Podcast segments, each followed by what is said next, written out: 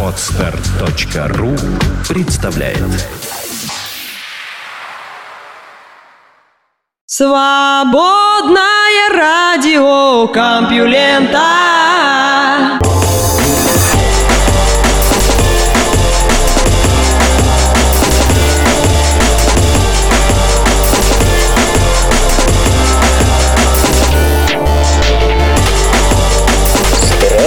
Здравствуйте, мои любознательные слушатели! Вы слышите Лёшу Халецкого. Свободное радио Компьюлента, выпуск «Две обнаженные». В ближайший час я буду перед вами обнажать новости прошедшего дня. Столько всего интересного произошло. Наука и техника. Зачем нам рудименты эволюции?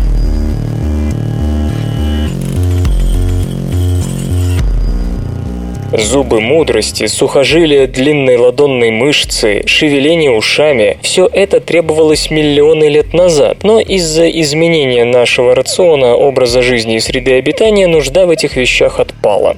Впрочем, и совсем уж бесполезными их не назовешь, ведь они помогают прояснить аспекты человеческой эволюции.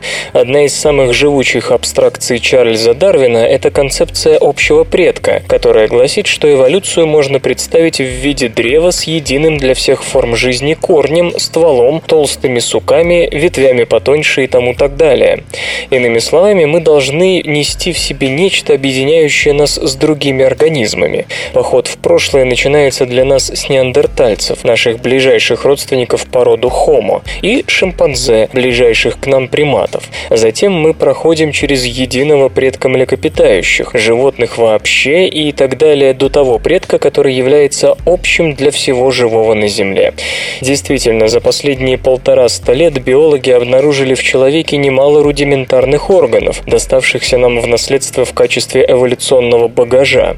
По-видимому, они отражают наше общее с другими существами происхождение от единого предка, или даже целые этапы эволюции. Когда палеонтологи начинают разбираться с окаменелостями, то как можно быть уверенным в том, что перед ними не такие же рудиментарные черты? Этот вопрос особенно важен для изучения эволюции человека. Например, многие скелеты австралопитеков, в том числе Люси, обладают чертами, одни из которых указывают на обезьяноподобное лазание по деревьям, а другие на передвижение на двух ногах, как подобает человеку. Действительно ли Люси еще карабкалась по деревьям, или же это унаследованные примитивные черты, давно вышедшие из употребления? Неизвестно. В работе «Происхождение человека» Дарвин перечислил немалое количество человеческих черт, которые являются абсолютно или почти бесполезными, ибо условия, при которых они возникли, больше не существуют. Тем не менее, современные исследования показали, что в действительности они нам все еще нужны. Вот некоторые из них. Обоняние. Люди, будучи приматами, полагаются в основном на зрение. Тем не менее, обоняние по-прежнему очень хорошо развито. За него отвечают более 300 генов. Нос человека способен определить некоторые пахучие соединения в концентрации нескольких частей на триллион. Вместе с тем, обоняние тесно связано со вкусом. От 80 до 90% вкусовых ощущений – это ароматы. Кроме того, обоняние играет важную роль в социальных взаимодействиях, например, в выборе друзей и половых партнеров, а также предупреждает об опасности. Волосы на теле. Нагота – одна из величайших тайн человеческой эволюции. Возможно, дело в том, что 2 или 3 миллиона лет назад перемена образа жизни, э, вместо того, чтобы лазать по деревьям, наши предки стали бегать под солнцем саванны, повысила скорость конвекции, но тогда непонятно, почему кое-какие волосы остались. Вероятно, дело в целом наборе функций. Большинство ученых приписывает им прежде всего функцию гендерной сигнализации и помощи в выборе партнера. Кроме того, рост волос увеличивается в период полового созревания, что тоже немаловажно. Наконец, одновременно с волосами в тех же областях тела, подмышки, пах, растут апокринные потовые железы, которые производят жидкости, содержащие феромоны, а последние оповещают окружающих об изменениях в поведении и физиологии человека. Зубы мудрости. Почти все приматы обладают тремя коренными зубами на каждой стороне челюсти, причем и в верхнем, и в нижнем зубном ряду. Современные люди необычны тем, что один или несколько третьих маляров, именно их мы называем зубами мудрости, довольно часто не выходят выходят на поверхность десны или отказываются развиваться. Существует целый ряд причин этого явления. Небольшая челюсть, скученность зубов и так далее. Наиболее распространенными кажутся врожденные факторы. Отсутствие зубов мудрости у других приматов тоже встречается, хотя и реже. У людей с частотой 20%, у остальных 5%. И зарегистрировано даже у других гоминидов, например, у человека прямоходящего. Редукция третьего маляра действительно может быть примером недавней эволюции. Вопрос о том, можно ли рассматривать зубы мудрости в качестве рудимента, еще открыт. Но нет сомнений, что современная диета и успехи стоматологов вполне позволяют нам обходиться меньшим количеством зубов. Червеобразный отросток. Аппендикс в течение долгого времени считался классическим примером рудиментарного органа, но теперь известно, что он играет важную роль в иммунной системе, содержит лимфатические сосуды, которые помогают бороться с патогенами и участвуют в управлении пищеварительной системой, контролирует движение ее содержимого и удаляет жировые отходы. Копчик. Сегодня он уже не принимает на себя массу тела, ведь мы ходим вертикально, и таз с остальными отделами позвоночника справляются самостоятельно. Тем не менее, у копчика есть ряд важных функций. К нему крепятся мышцы, которые поддерживают органы малого таза, например, лобково-копчиковая мышца, а также мышцы опорно-двигательного аппарата, в том числе большая ягодичная. Предстательная железа. Функция этого мужского органа, одна из дополнительных половых желез, ныне хорошо известна, но во времена Дарвина оставалась тайной за семью печатями. Она вносит фундаментальный вклад в производство спермы, а также содержит антимикробные компоненты, которые защищают уретру от инфекций. Вомероназальный орган. Многие млекопитающие обладают парой органов по обе стороны от носовой перегородки в нижней части носовой полости, которые используются для обнаружения феромонов. До недавнего времени считалось, что они отсутствуют у людей, но теперь ясно, что они есть у большинства из нас. Хотя их точная функция остается спорной, вполне вероятно, что, как и у других млекопитающих, их роль, по крайней мере частично, заключается в обнаружении феромонов других людей и тем самым в регулировании аспектов репродуктивной физиологии и поведения. Другими словами, они, кажется, фиксируют феромоны, произведенные апокринными потовыми железами других людей, которые влияют на выбор сексуального партнера и супруга. Стопа. Во время ходьбы одна нога человека несет на себе вес тела, в то время как другая отталкивается, чтобы привести тело в движение. Чтобы рычаг был эффективным, он должен быть жестким. Это обеспечивают связки и мышечные сухожилия. У других приматов эта нога намного подвижнее. Она активно изменяет положение, чтобы приспособиться к неровным поверхностям. Это благодаря так называемому разрыву средней предплюсны или изгибу в середине стопы. Считается, что разрыв средней приплюсны был потерян людьми в ходе адаптации к прямохождению. Действительно, он отсутствует у большинства видов австралопитеков, в том числе у Люси, хотя, по-видимому, есть у Australopithecus сидиба. Недавнее исследование, однако, показало, что почти 10% современных людей обладают этим разрывом. Это идет в разрез со всем, что мы до сих пор знали о человеке и его эволюции. И это не так-то легко объяснить. Хотя эта черта чаще встречается у людей со сравнительно плоской аркой стопы и с привычкой поворачивать ногу внутрь при ходьбе, эти особенности компенсируются обувью, поэтому почти никакого реального влияния на наше перемещение не оказывают. Разрыв средней предплюсны больше, чем какая-либо другая черта изучалась эволюционной биологией в течение последних 150 лет и, вероятно, оправдывает звание рудимента. Наверное, это самый убедительный пример эволюционной обузы. Но даже в этом случае дальнейшие исследования могут показать, что эволюция приспособилась к двум ногам неожиданным образом. Возможно, это даже выгодно.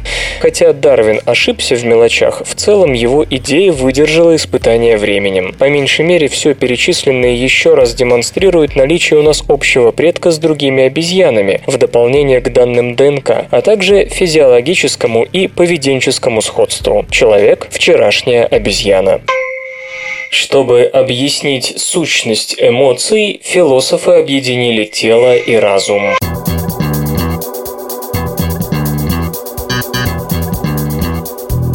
Хотя современная наука уже умеет определять, где появляются эмоции, до сих пор непонятно, что же они из себя представляют. То есть, наблюдая за активностью какой-то эмоциональной зоны мозга, мы можем сказать, что здесь что-то происходит, когда человек испытывает страх или радость, или грусть, или так далее.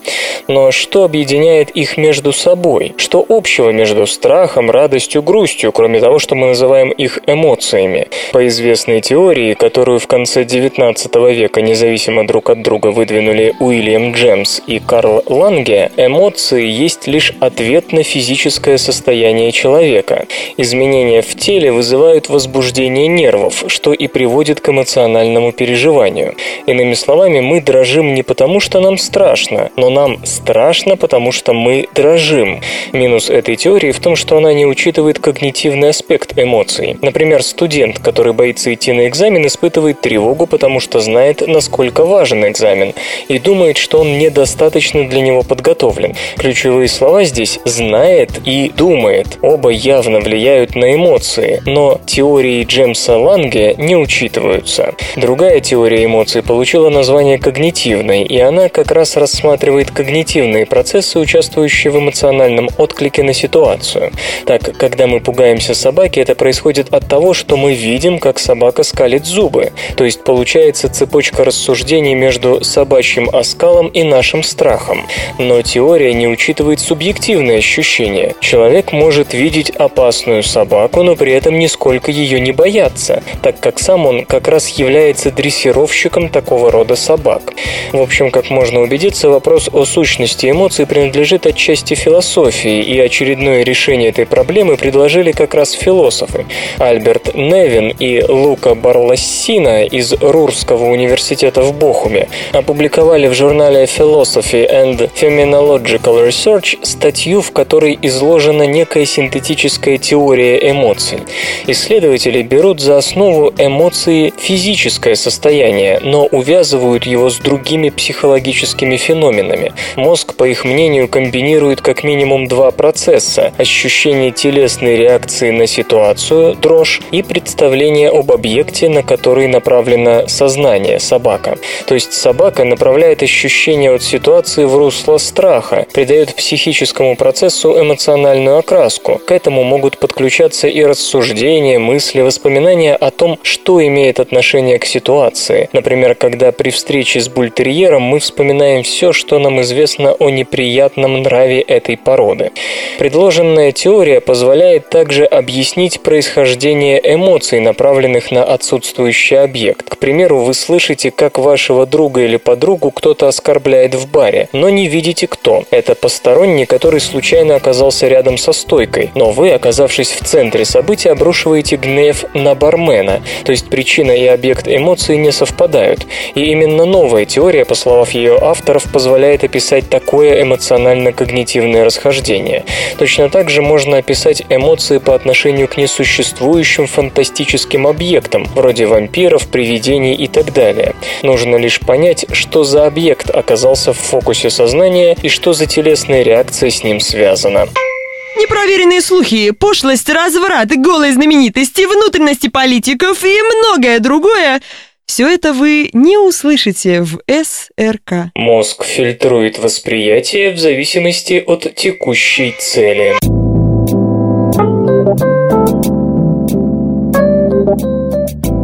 Мозг у млекопитающих можно разделить на зоны, каждая из которых выполняет свою особую функцию, хотя такое деление в известной мере условно. Какие-то зоны отвечают за те или иные аспекты восприятия, какие-то за принятие решений, какие-то за непосредственное выполнение действий. Например, соматосенсорная кора следит за информацией, поступающей от осязательных рецепторов. При этом разные функциональные области связаны друг с другом и находятся в постоянном общении, и нейробиологи давно пытаются понять, как устроен обмен данными и что при этом происходит. Ученым из Университета Тюриха, Швейцария, в этом смысле повезло. Им удалось выяснить, как взаимодействуют чувственно воспринимающие зоны коры и те, что принимают решения. Исследователи из группы Фритьефа Хельмхена ставили следующий опыт. Одну группу мышей учили различать мелкозернистую и крупнозернистую наждачную бумагу. Чтобы получить получить награду, а других мышей заставляли с той же целью определять угол, под которым лежит металлический стержень. Пока животные ощупывали своими вибрисами поверхность предмета, исследователи следили за активностью нейронов в первичной соматосенсорной коре мышей, а также за передачей сигналов в клетке вторичной соматосенсорной и двигательной коры. Когда мышь ощупывала наждачную бумагу, в ее соматосенсорной коре активировались в первую очередь те клетки, которые посылали сигнал во вторичную соматосенсорную кору. Если же грызун определял, как повернут металлический стержень, то сигнал из первичной соматосенсорной коры поступал в первую очередь в двигательные участки.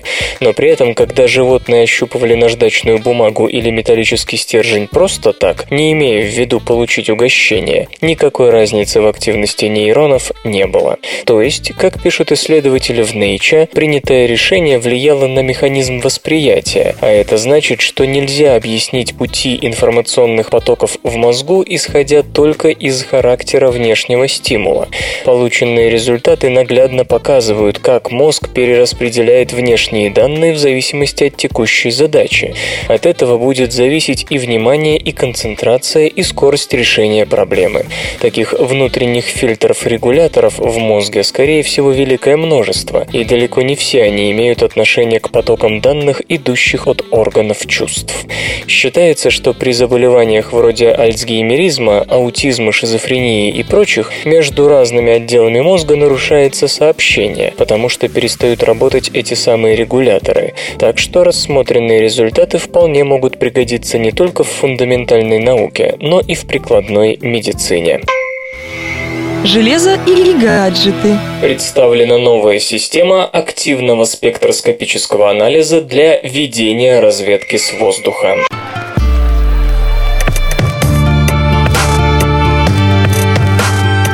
Мохаммед Ислам из Мичиганского университета занимается доводкой лазерной системы, позволяющей анализировать химический состав тех или иных объектов прямо с летательного аппарата, что вполне может означать принципиально новое слово в средствах разведки и воздушного наблюдения. Вся его разработка собрана из уже существующих компонентов, применяющихся в телекоммуникационных устройствах. Лазер, обычно излучающий на строго определенной волне, испускает сразу несколько пучков, крайне близких друг к другу, но покрывающих значительную часть инфракрасного диапазона.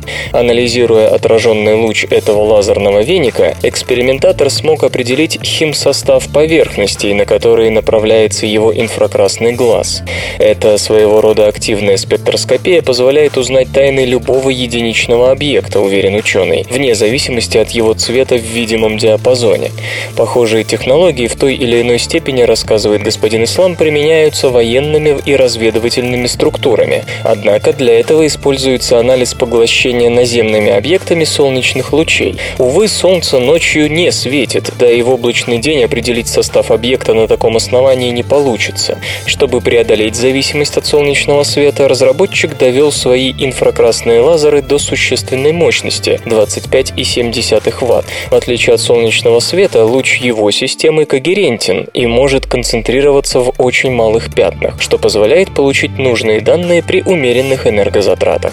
В планах его группы строительство лазера аналогичного типа мощностью в 50 Вт, планируемого к полевым испытаниям уже в этом году. Что все это дает? Летательные аппараты на большой высоте могут подсветить нужный участок с интенсивностью не хуже солнечного света, только при любой погоде и в любое время дня и ночи. При этом ему не потребуется снижаться, и он может сделать нечто подобное с километровых высот, откуда отслеживаемый наземный наземный противник его просто не увидит. Такая же технология, по словам разработчиков, может пригодиться при изучении химических веществ, которые несет с собой человек, поднимающий на борт гражданского самолета. Это позволит дополнительно усилить безопасность в пассажирской авиации, не используя личного досмотра. Автономный робот Карп плавает под водой.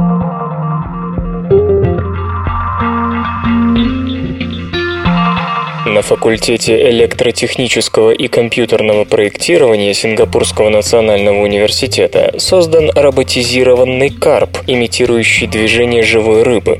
Большинство водоплавающих роботов перемещаются только в горизонтальной плоскости, не обладая навыками ныряния, так считают авторы устройства. Их же разработка способна совершать движение в 3D-пространстве, что делает ее более мобильной и маневренной.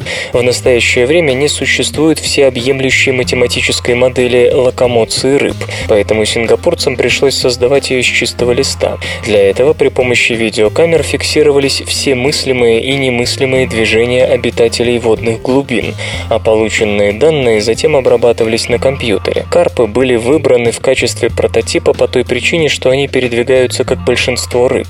Во время плавания рыбы используют множество мышц, поэтому конструкция робота потребовала многочисленных актуаторов. Для придания гибкости плавникам и хвосту в качестве их основы была выбрана акриловая панель толщиной 1 мм.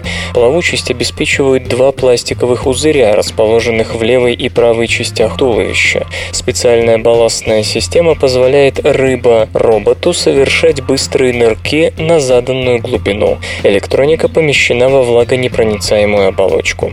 Всего создано два прототипа роботизированного карпа. Один имеет длину около полутора метров и весит 10 килограммов. Он может погружаться на глубину до метра 80 сантиметров. Второй прототип компактнее 60 сантиметров и полтора килограмма, но он не ныряет. Разработчики надеются, что в будущем роботизированные рыбы, могущие двигаться в 3D-пространстве, пригодятся при исследовании затонувших кораблей, погребенных под воду городов и просто морских глубин.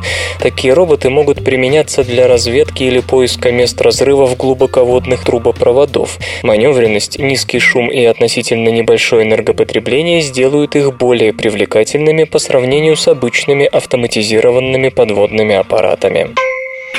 Вслух и с выражением читаю стихотворение. Леонид Ситко «Эпитафия на могиле Блатного».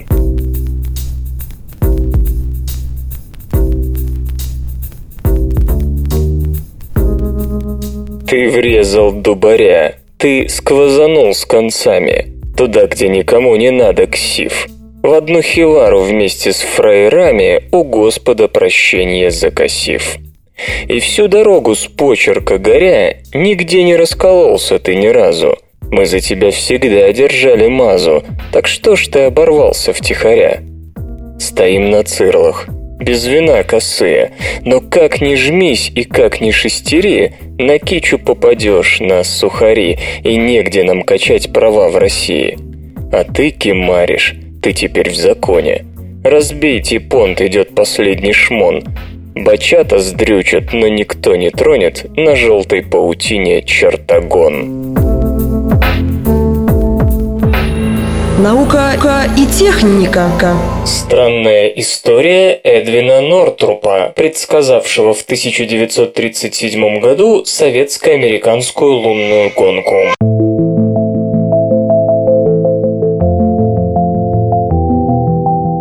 1937 году профессор Эдвин Фич Нортруп опубликовал научно-фантастическую повесть «От нуля до 80». Несколько необычными для этого жанра в ней были иллюстрации, частично представленные фотографиями. Но на этом странности не заканчивались. Обладателю 104 патентов на электротехнические устройства стукнул в 71 год. Написанное им во многом основывалось на уже сделанном или планировавшемся к выполнению поэтому собственного имени под повестью писатель ставить не стал, ограничившись псевдонимом в стиле Абрахама Меррита – Акад Псевдомен. В начале повести альтер-эго ученого создает электромагнитный линейный ускоритель, который поочередно активирует обмотки вокруг канала, ускоряя помещенное в него тело электромагнитными волнами.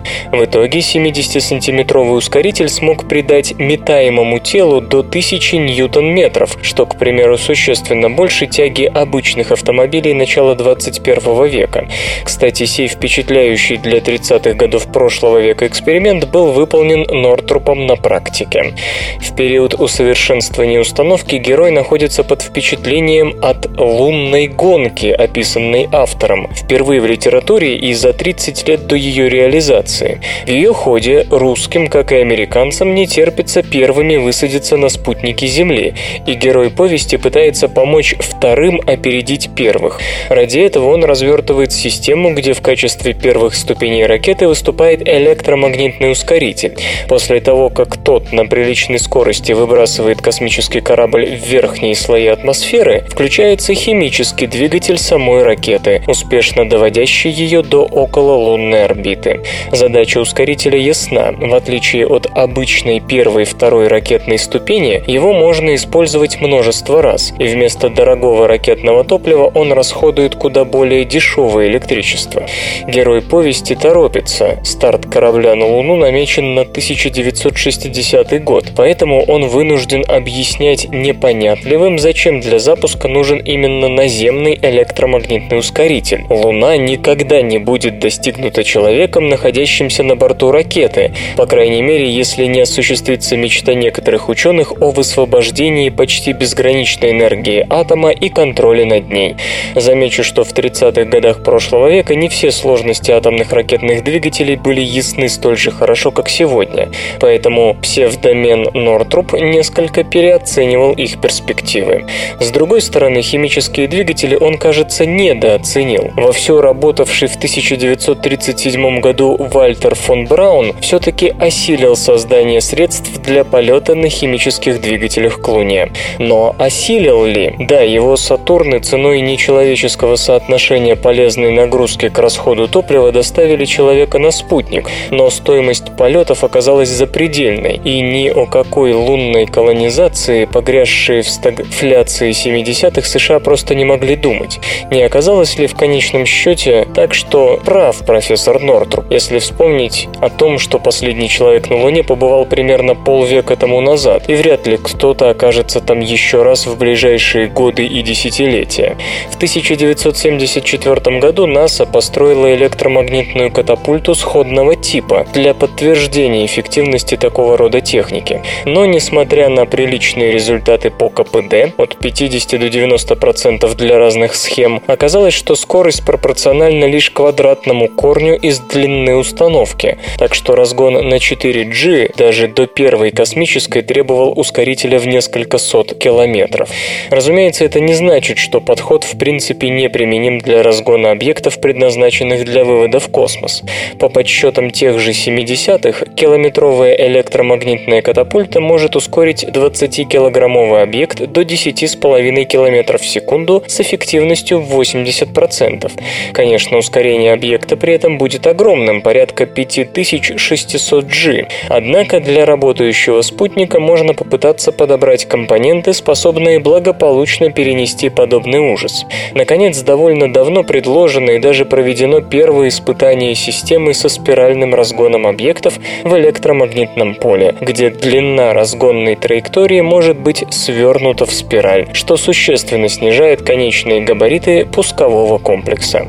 И даже для пилотируемых целей наземный ускоритель, предложенный Нортрупом, вполне целесообразен экономически. К примеру, при длине разгонной траектории в четверть от требуемой для вывода в космос без химического ускорителя будет достигнута скорость в половину от первой космической, а для достижения четверти той же величины потребуется разгонная траектория в 16 раз короче.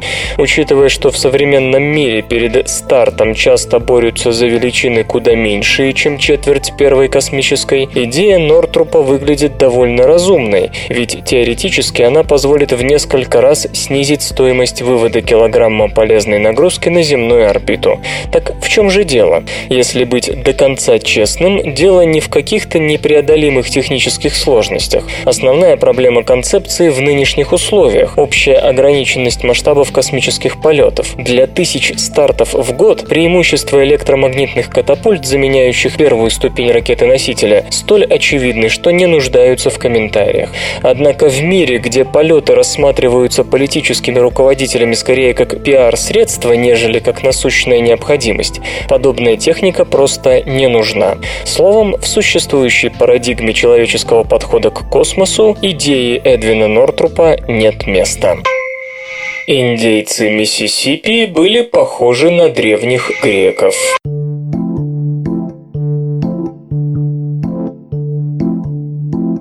Великая цивилизация оставила после себя сотни произведений искусства на скалах, открытых всем ветрам, и глубоко в пещерах Апалачей на юго-востоке США. Резьба и живопись, некоторым образцам 6 тысяч лет, рассказывает одну большую историю о том, как индейцы видели мир. Иерархическая космология не уступает в сложности представлениям древних греков или современных религий. Коренные американцы точно так же считали, что нас окружает множество духов, духов, добрых и злых, что мир разделен на свет и тьму. Археологи называют тот народ миссисипцами или строителями курганов. Многие сооружения сохранились по сей день. По большей части то были земледельцы, которые выращивали маис и тыкву. Количество поселений исчислялось сотнями, если не тысячами. В прошлом сложность и развитость этой культуры принижалась, но работы последних десятилетий, особенно отличился Ян Симик из Университета Теннесси, восстановили справедливость. Наибольшее внимание археологов привлекает город Кахокия, возникший около 600 года на противоположном от Сент-Луиса берегу Миссисипи. Численность населения по оценкам достигала 40 тысяч человек, то есть это был самый крупный город на территории США до 1780-х, когда той же отметки достигла Филадельфия. В середине 13 века Кахокия со своими 15 тысячами населения не уступала Лондону Лондону и Парижу. В 15 веке город по каким-то причинам был заброшен, и прибывшие в 16 веке на берега Миссисипи европейцы застали там более примитивные культуры, носителями которых были уже другие этнические группы – чероки, кри и прочее. Вопрос о том, можно ли считать их потомками строителей курганов, или же они пришли из соседних районов и уничтожили или ассимилировали миссисипцев, остается открытый. Единого государства у миссисипцев по-видимому, не существовало. Они жили в слабо связанных между собой социополитических группах, у каждой из которых был, скорее всего, свой вождь. В то же время они, должно быть, ощущали некое культурное и языковое единство, подобно древним эллинам. Прославившие их курганы служили платформами для домов вождей или же выполняли некую религиозную функцию. Самые ранние образцы наскальной живописи господин Симек и его коллеги обнаружили в пещерах, порой на глубине 2,5 километра. Очевидно, мастерам приходилось нести с собой факелы и съестные припасы. Некоторые пещеры служили также местом погребения, но в большинстве случаев там проводились священные обряды, и рисунки на стенах были их неотъемлемой частью. Впрочем, на этот раз группа господина Симыка обратилась к произведениям, созданным в XI-XVII веках. Исследованием охвачены 44 галереи на открытом воздухе в штате Теннесси и 50 пещер, отдельно из которых ныне находятся в частных владениях. Одни охраняются, другие нет, поэтому ученые тщательно избегают упоминаний об их расположении, дабы не привлечь вандалов и туристов. Попытка реконструкции мировоззрения миссисипцев на основании рисунков и гравюр позволила обнаружить сходство с другими ранними религиями Америки, в том числе с представлениями майя. По мнению строителей курганов, космос организован в уровне и сферы, причем люди занимают лишь одну из них, а остальные принадлежат духам. Сферы отделены друг от друга. На нижних уровнях мироустройства обитают злобные духи и существа с изменчивой формой, в том числе люди, способные превращаться в птиц. Там царят насилие и вражда. Над людьми живут доброжелательные духи, которые управляют погодой и присматривают за посевами. Миссисипцы, по-видимому, полагались на их благосклонность. В пещерах изображались нижние миры, а верхние на скалах. Последние и проще, с меньшим количеством деталей. К тому же лица изображаются не в профиль, как внизу, а анфас, как будто персонаж смотрит из рисунка на окружающий мир. Пещерные картины написаны черным пигментом и раскрашены углем, а в живописи на скалах использована в основном охра. Кроме того, в ней присутствуют детали реального мира, как будто авторы пытались совместить мысленный ландшафт с природным, что характерно для многих древних культур. Достаточно вспомнить древнеегипетские египетские пирамиды, Стоунхендж или средневековые соборы. Свободное радио Компьюлента. Внеземные цивилизации можно обнаружить по использованию люксовых средств межзвездных перевозок.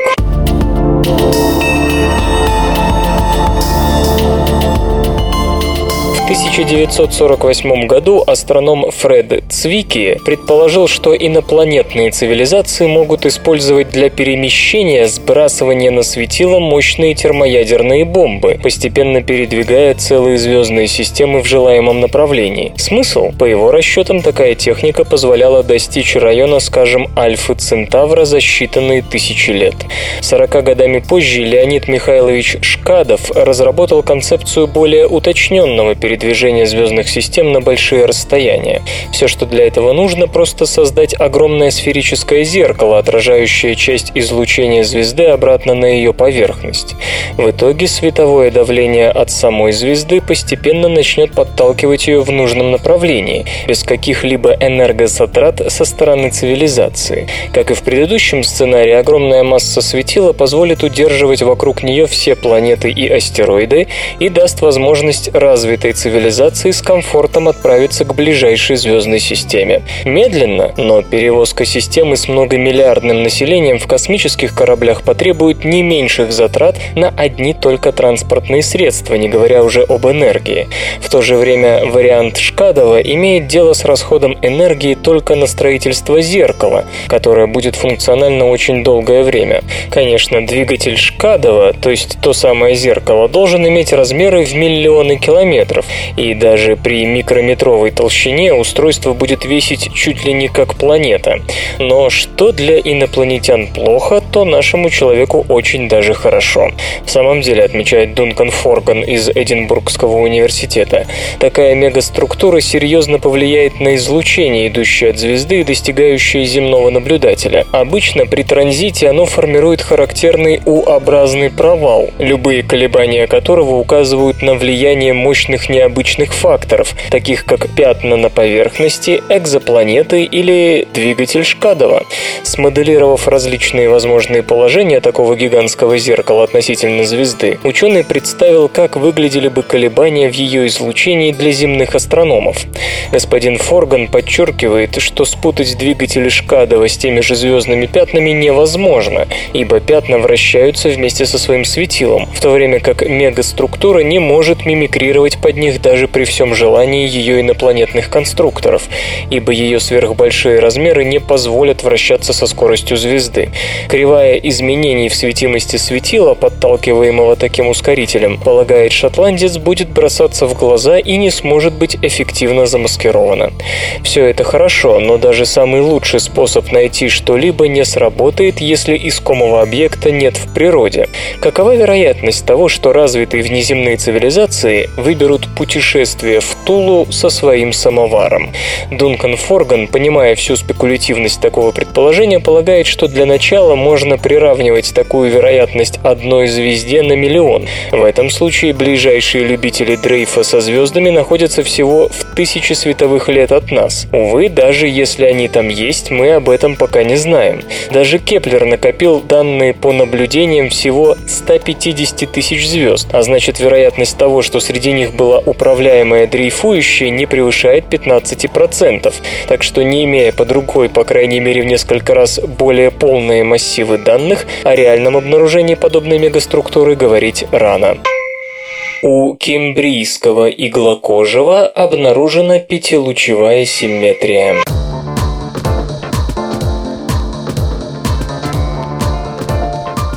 В Марокко обнаружено сигарообразное существо, жившее около 520 миллионов лет назад. Вымерший вид Helicocystis maroccaensis обладает характеристиками, которые делают его самым примитивным иглокожим с пятикратной симметрией. Это отмечается автор исследования Эндрю Смит из Музея естественной истории в Лондоне. Пятилучевая симметрия – обычное дело среди современных иглокожих. Вспомним пятиугольность морских звезд или пять лепестков лепестков плоского щитообразного ежа. Первобытное создание могло менять форму тела, превращаясь из тонкого и длинного в короткое и толстое. Палеозоологи полагают, что перед ними переходное животное, которое помогает понять, каким образом ранние иглокожие приобрели свою уникальную форму тела. В 2012 году господин Смит и его коллеги занимались раскопками осадочных отложений в горах Антиатлас. Найденные экземпляры жили у берегов древнего суперконтинента Гондвана в эпоху Кембрийского взрыва, период, когда все создания, населявшие моря, то есть вся жизнь на планете, активно диверсифицировалась. Одно из наиболее древних иглокожих, известных науке, Хеликоплацус, впервые обнаруженное в Белых горах Калифорнии, имело спиральное, но асимметричное тело, а все современные иглокожие начинают развитие с личинок, у которых двусторонняя симметрия, что поднимает вопрос о том, как и когда возникла характерная пятилучевая симметрия. Хеликокистис мароканиенсис, названный в честь страны, где он был найден, отличался цилиндрическим телом длиной 4 см. Ротовое отверстие располагалось в верхней части чашечки из шероховатых пластин, которая заканчивалась небольшим стебельком. Существо обладало также решетчатым скелетом из кальцита. Свою форму это существо меняло благодаря спиральному расположению пяти амбулакров, канальцев, выходивших из ротового отверстия, открывавшегося и закрывавшегося для улавливания всего питательного, что плавало в воде.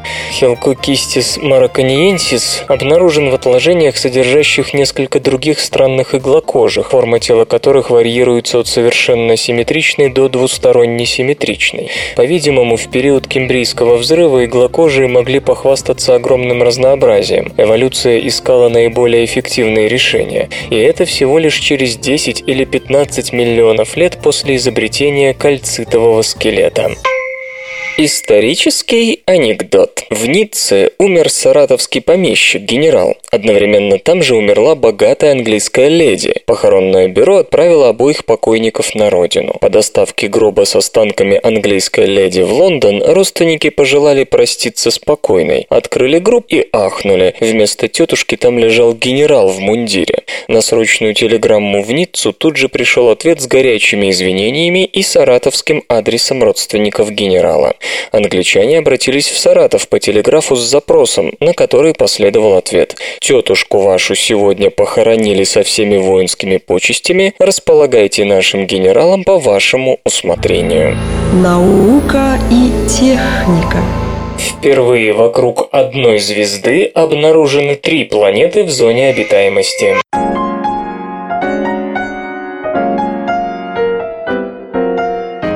Астрономы из Европейской Южной обсерватории в Чили во главе с Гиллемом Англада и Скуда, представляющим Геттингенский университет, используя данные спектрографа очень большого телескопа и других наблюдательных инструментов, уточнили наши представления о Глизе 667c, звезде в тройной системе, отстоящей от нас на 22,1 световых года. Хотя это светило спектрального класса М1,5 по массе втрое уступает Солнцу, Солнцу 31%, при диаметре в 42% от солнечного и имеет крайне малую светимость 1,4% солнечной, оно кажется весьма перспективным в смысле наличия планет в зоне обитаемости. Дело в том, что все шесть открытых планет, а до этих наблюдений были известны лишь три, вращаются ближе к звезде, чем Меркурий к Солнцу, поэтому 70-кратно меньшая светимость вполне компенсируется малыми расстояниями. До сих пор в этих местах ученых была известна лишь одна планета в зоне обитаемости. Теперь же стало ясно, что половина из этой полудюжины находится там, где на поверхности может существовать жидкая вода. Замечу, что это первый пример такого рода, когда три потенциально несущие жизнь планеты вращаются вокруг одной звезды в тройной системе. При этом две другие звезды Глизы 667 периодически меняют расстояние между собой, а это значит, что и все остальные компоненты системы в теории должны должны находиться под переменными гравитационными воздействиями.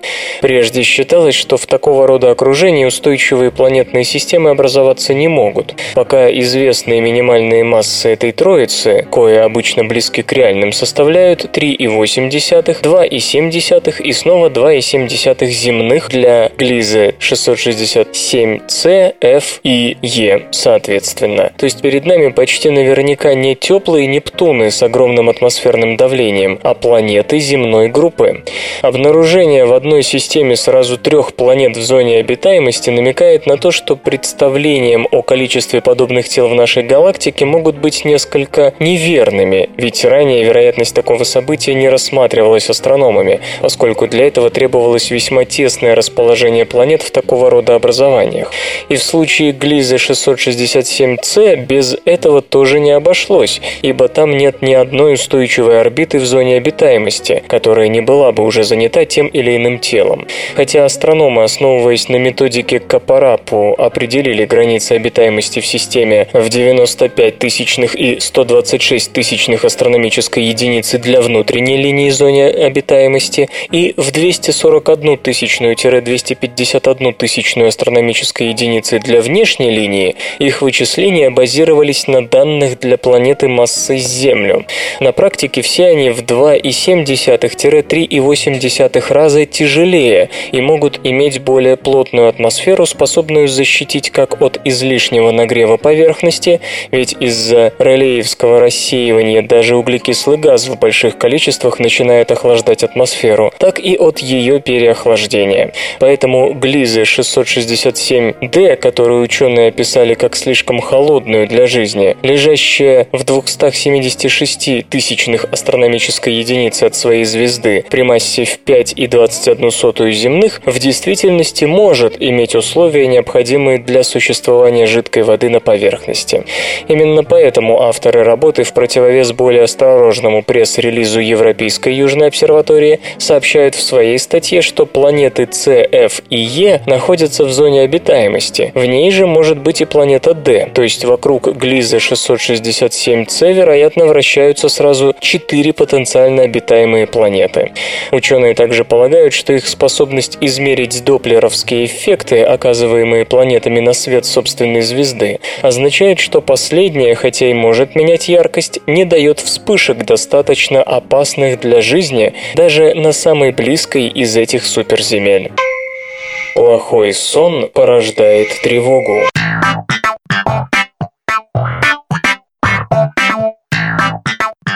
Если вы испытываете постоянную, беспричинную тревогу, то вам, право же, нужно просто выспаться, ибо, как выяснили исследователи из Калифорнийского института в Беркли, недостаток сна может быть причиной чувства беспокойства, возникающего из-за активации амигдалы и островковой коры в мозге. Эксперимент состоял в том, что 18 молодым людям показывали около сотни картинок. Картинки были либо нейтральные, либо тревожащего содержания, либо сочетания обретали нейтральные и тревожащие свойства. Подопытные смотрели на них дважды. Первый раз после нормального ночного сна, качество сна оценивалось с помощью энцефалографии, а второй раз после бессонной ночи. Всякий раз они должны были сказать, насколько их пугает и тревожит та или иная иллюстрация. При этом, разумеется, у испытуемых заранее проверили базовый уровень тревожности. Он колебался в довольно широких пределах, но до клинических значений не доходил. Перед тем, как показывать картинки человека предупреждали о том, что ему предстоит увидеть. Например, большой красный минус говорил о том, что сейчас будет что-то неприятное, к примеру, сцены смерти, а желтый круг предшествовал нейтральным изображением, скажем, корзине на столе. Был также белый знак вопроса, после которого могла быть как спокойная картинка, так и страшная. То есть знак вопроса можно назвать самым стрессовым указателем. Человек просто не знал, к чему готовиться. Оказалось, что после бессонной ночи вопросительный знак намного сильнее активировал эмоциональные зоны мозга, чем после ночи глубокого здорового сна. Причем сильнее всего возбуждались миндалевидное тело, которое часто называют центром страха, хотя оно отвечает не только за страх, и островковая кора. Эмоциональный отклик на неизвестность усугублялся у всех испытуемых, независимо от их базовой тревожности, хотя более всего это проявлялось у тех, у кого внутренняя тревожность и так была повышена. То то есть грызущее чувство внутренней тревоги, может возникать из-за проблем со сном. Для этого вовсе не обязательно не спать ночь. Достаточно просто плохого сна, когда вам мешает шум за окном или пресловутый сосед с перфоратором, или расстроенный желудок, или вы просто часто просыпаетесь и беспокойно спите. А постоянная тревога может стать началом гораздо более серьезных психоневрологических недугов, вплоть до тревожного расстройства и клинической депрессии. Психологи и психотерапевты, разумеется, и раньше были в курсе, что между психическим состоянием и сном есть связь. Более того, многие психические болезни от панических атак до биполярного расстройства пробуют лечить с помощью коррекции сна. И такая терапия приносит результаты. Однако неврологические механизмы и характер связи между тем и другим оставались тайной. Предполагалось, что нарушение сна – это симптом, что они возникают из-за какого-то психического расстройства. Но, по-видимому, возможно и обратное, когда именно плохой сон может запустить психоневрологическую болезнь. Почему радио? От кого свободное? К чему это вообще все? Еще раз о ведьминых кругах или конкуренция не всегда созидательна.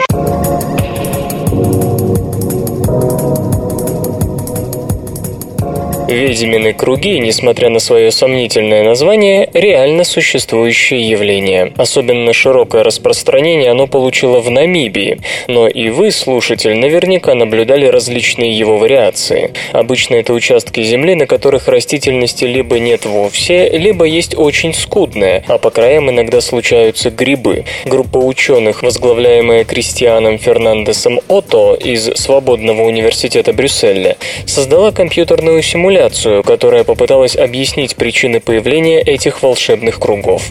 Модель исходила из того, что участки Земли могут быть или однородно покрыты растительностью, или однородно лишены ее. Затем было учтено, что единичные растения, корневые системы которых находятся чересчур близко друг к другу, испытывают дискомфорт, заставляющий их по возможности избегать слишком тесных мест, где их корни начнут конкурировать за воду и питательные вещества. Как только в модель были введены оба названных момента, оказалось, что между покрытыми и лишенными растительности местами самопроизвольно формируется фронт, некая граница, где взаимная конкуренция со всех сторон не дает ни одному из растений, участвующих в гонке, закрепиться и взяться за освоение ресурсов. Если этот незаселенный растениями регион сокращается, корневые системы зеленых друзей человека начинают взаимодействовать, и колонизация останавливается в тот момент, когда голый участок сжимается до некоторых размеров, связанных с диаметром корневой системы растений. Оказалось, что самое эффективное распределение пространства достигается в том случае, если пятна имеют круглую форму, как у ведьминых кругов. Модель указывает, что в более засушливых зонах круги должны быть крупнее, ведь корневой системе приходится собирать влагу с большей площади, в то время как в районах с обильными осадками круги могут быть исчезающими исчезающе малыми. Именно это десятилетиями наблюдают биологи. В саваннах Южной Анголы, Намибии и ЮАР диаметр ведьминых кругов тем больше, чем меньше в том или ином районе воды. В северной части этого региона круги достигают 10 метров в диаметре, а в южных, менее засушливых, всего пары метров. Авторы работы полагают, что любая система, борющаяся за ограниченное количество ресурсов с другими системами, должна образовывать такие круги, то есть избегать причем без очевидных причин, использования ресурсов в той области, где ее интересы сталкиваются с конкурентами. Игры Microsoft, кажется, готова разрешить самостоятельное издание инди-игр.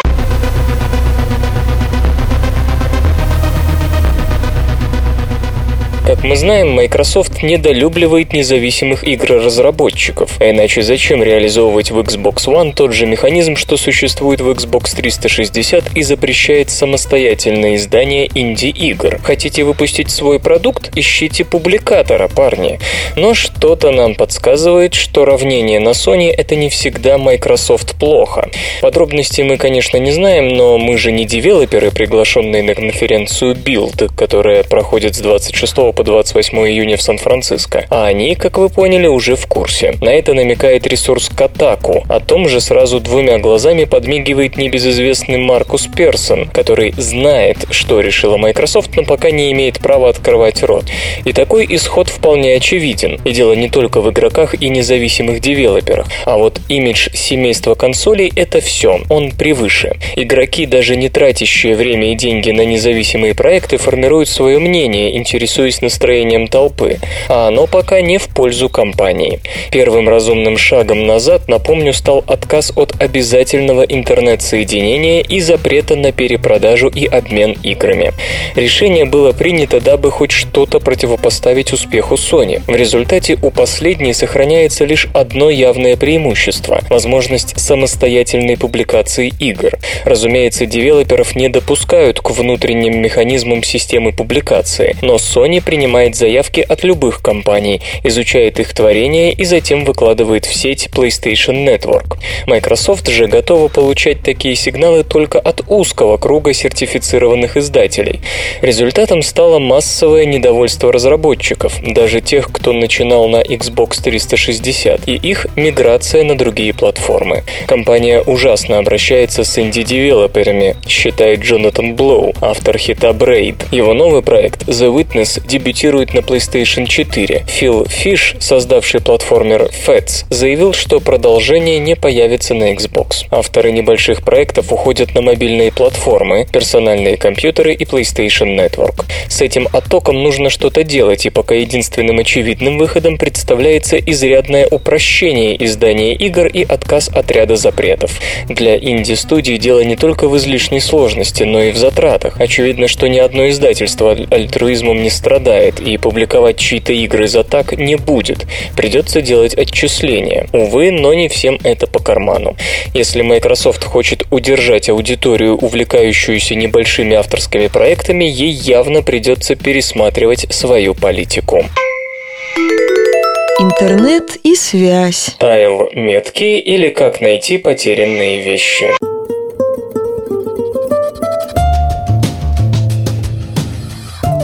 Недавно мы рассказывали о миниатюрных маяках Button Tracker, задача которых не дать вещам или животным потеряться. Компактное устройство размером с пуговицу может быть закреплено на предмете или, скажем, ошейнике домашнего питомца для постоянного отслеживания местоположения.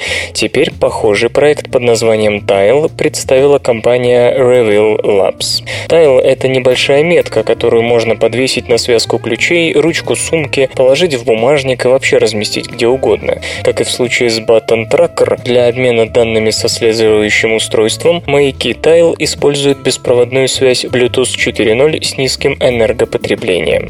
Пока сопутствующее Tile приложение работоспособно только на смартфонах и планшетах под управлением iOS. Совместимость с другими мобильными операционными системами будет реализована позже, когда в них появится поддержка Bluetooth 4.0. К одному аккаунту можно привязать до 10 Tile меток. Приложение подскажет покажет, где находится тот или иной маяк, при условии, что расстояние до него не превышает 50 метров.